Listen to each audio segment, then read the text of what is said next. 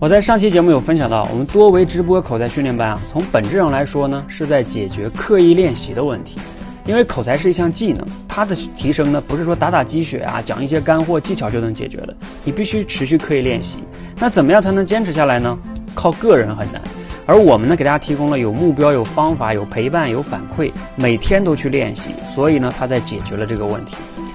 最开始我做这件事的时候是二零一七年六月份，我其实也不太肯定啊，这种方式比较反人性，到底有多少人能持续的跟我们刻意练习？所以我连续六个月，每个月让大家续费，看看测试一下有多少人能坚持下来哈。啊，不过呢，很感谢那一批同学哈，其实大部分呢有百分之少一半的人啊在持续的跟我刻意练习，